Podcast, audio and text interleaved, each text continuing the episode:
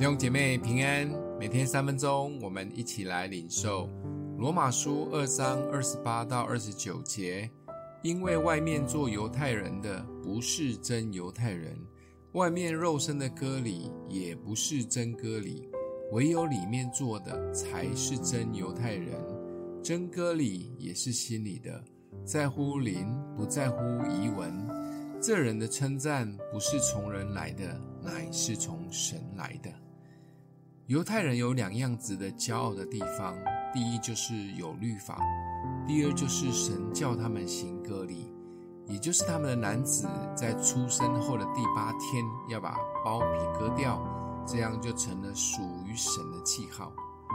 保罗在这里挑明的讲，有律法其实算不了什么，要行律法才算为义，肉体上的割礼也不算是什么。只有在心里面行了割礼，才真是真割礼。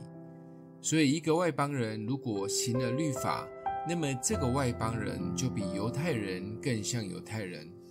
这样的说法完全打枪犹太人。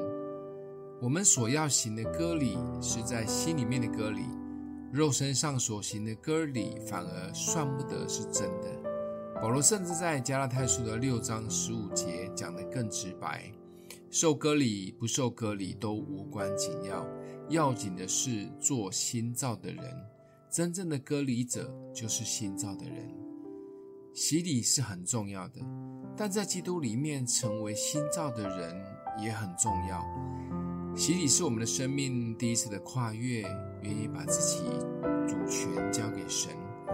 在属灵上面，我们搬到了爱子的国度，但可能洗礼没有多久以后。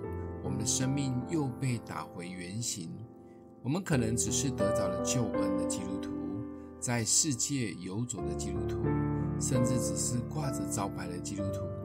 除非我们把自己一直藏在基督里，我们才可能一直被更新，我们的灵也一直被冲刷洗白，也就活出保罗说的真歌里，是搁在心头上的。想一想，你的灵多久没有被冲刷了？好好的来浸泡一下吧，我们一起来祷告。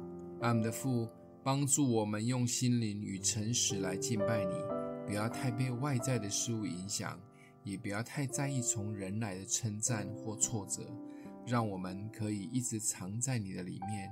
奉耶稣基督的名祷告，祝福你哦。